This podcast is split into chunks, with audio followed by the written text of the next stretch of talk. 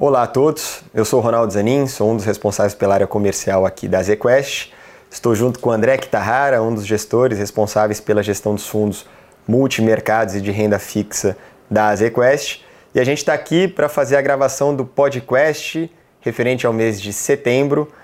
O pessoal que já acompanha essa nossa série sabe que a gente faz uma leitura do cenário macro, global e local e como que a equipe traduziu essa leitura na gestão dos fundos. Kita, obrigado pela participação, pela presença. E eu queria começar pedindo a sua opinião a respeito do cenário internacional.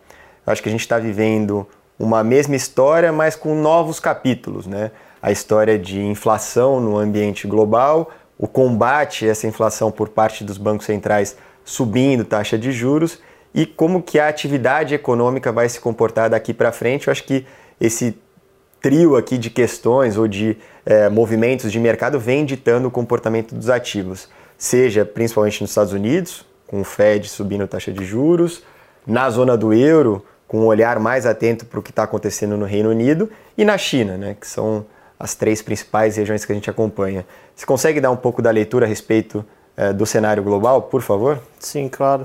Setembro foi um mês cheio de eventos, né? Para começar aí com os Estados Unidos, como o Ronaldo bem falou, é, foi um mês onde a inflação do mês, é, divulgada no mês de setembro, referente ao mês de agosto, veio mais alta do que o mercado esperava. E assim, intrigando vários movimentos. Né? É, o, acho que o principal deles foi queda das bolsas americanas, com destaque para o Nasdaq, e aumento de taxa de juros na, na, nos Estados Unidos, o que acaba contaminando toda, toda a, a classe de renda fixa no mundo inteiro. Né? Então, assim, existiu uma decepção no mês de setembro. O mercado tinha visto números de inflação um pouco mais positivos é, no mês de agosto e no mês de junho. E eu acho que o mês de setembro, esse dado de inflação veio para jogar um balde de água, de água fria no mercado aí, é, mudando todas as expectativas de mercado para uma volta ou uma manutenção de passo acelerado por parte do Fed. Uh, e com todos os impactos esperados, seja o dólar mais forte durante o mês, seja taxas de juros globais para cima e seja equities para baixo.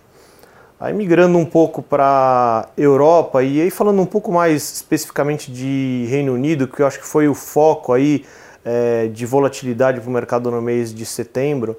Uh, Houve uma troca de primeiro-ministro na, na, Inglaterra durante o mês de setembro. Assumiu a Liz Truss, é, uma nova PM, com um plano muito agressivo no campo econômico de é, expansão fiscal, ou seja, redução de impostos, aumento de gastos e tudo via financiamento, via aumento de emissão de títulos públicos. Né? O mercado viu isso com péssimos olhos.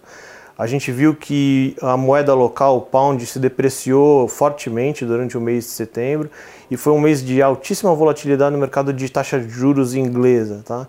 Então, assim, é, houve uma rejeição muito forte por parte do mercado é, é, em, a respeito desse, desse plano econômico novo na Inglaterra e com com também é, sérias dúvidas se esse plano econômico é, da Liz Truss vai, vai realmente ser posto em prática, tá?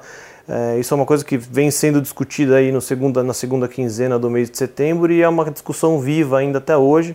Acho que é uma, é uma pauta, é um tema importante aí para o futuro próximo para quem vai operar ativos ingleses aí, tá?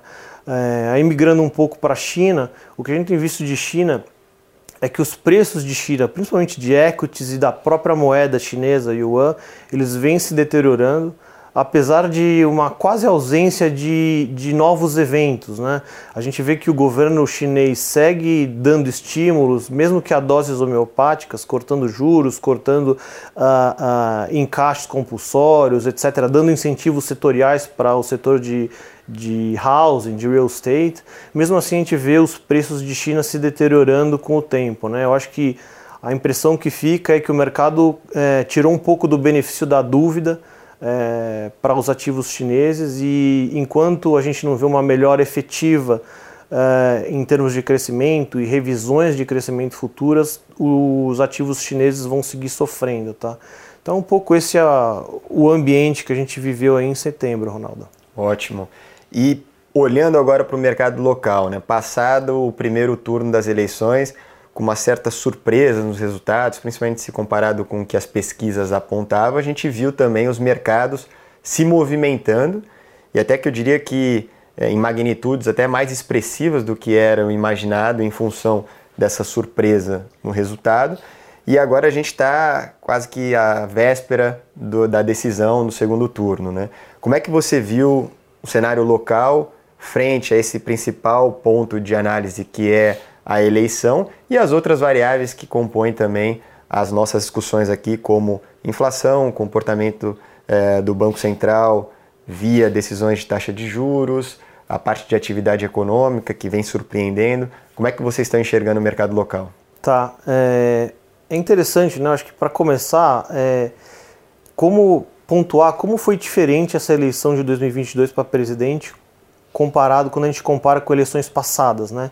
Então o regime de volatilidade por conta de eleição puramente foi muito menor esse ano do que em eleições presidenciais passadas. Isso já é uma coisa que chama atenção.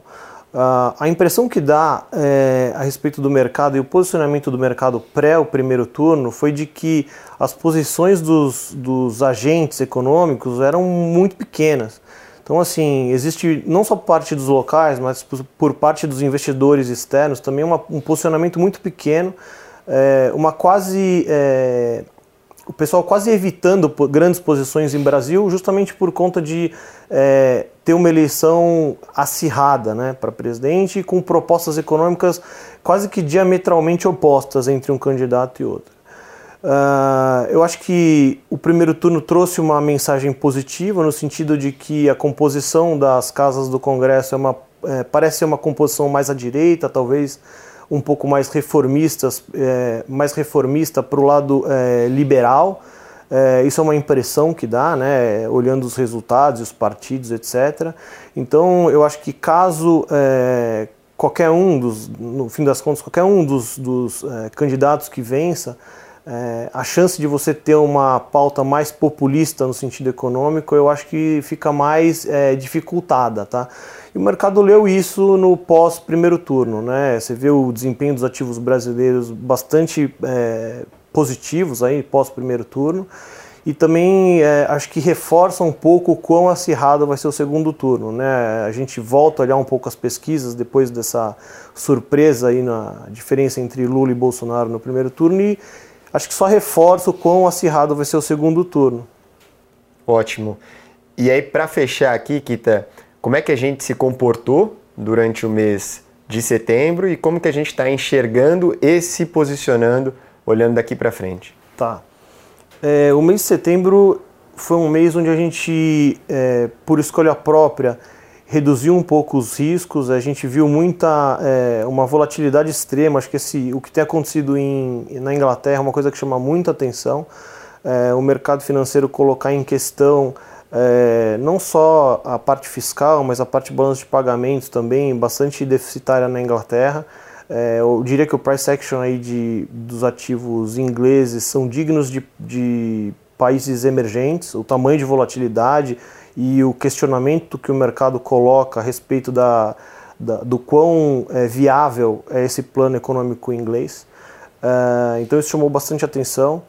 É, se for olhar em posições, o que nós fizemos no mês de setembro, a gente ganhou dinheiro vendido em Nasdaq principalmente e S&P também, é, pós o número de inflação americano. Então acho que isso remeteu um pouco ao primeiro semestre, né, onde taxas de juros subiam no, no, mundo inteiro e o quanto essas altas de taxa de juros penalizam as, a, os índices de bolsa, acho que principalmente o Nasdaq, se for olhar no, no espectro de todas as bolsas. É, e a gente também andou é, posicionado em real. Né? O mês de setembro foi um mês de dólar forte e a gente tem essa crítica sobre o dólar real. A gente acredita que o real é uma moeda barata é, dentro do universo dos emergentes mas o dólar durante o mês de setembro ficou extremamente forte e o real não foi uma exceção. Uh, após o primeiro turno, uh, esse real ele voltou a se apreciar e vem se apreciando desde então, vem mostrando força em relação aos pares, mas contra o dólar, se a gente for pegar desde o início de setembro, a performance no real foi negativa versus o dólar. Olhando para frente, a gente acha que essa combinação de disputa acirrada de eleição presidencial mais um Congresso aparentemente mais reformista vai dificultar qualquer retrocesso na pauta é, reformista que já avançou. Vou falar aqui de é, independência do Banco Central, reformas trabalhistas, etc. Parece que um retrocesso nessa agenda é muito difícil, se não impossível, com esse novo Congresso. Então eu acho que é, apostas em juros, acho que principalmente juros reais, mas também juros nominais, elas são muito boas. É, ultimamente a gente tem se, se, é, posicionado de forma a comprar as NTNBs, né? que é aplicar e receber juros reais, principalmente na parte longa da curva, a partir de 2032, 2045, 2050.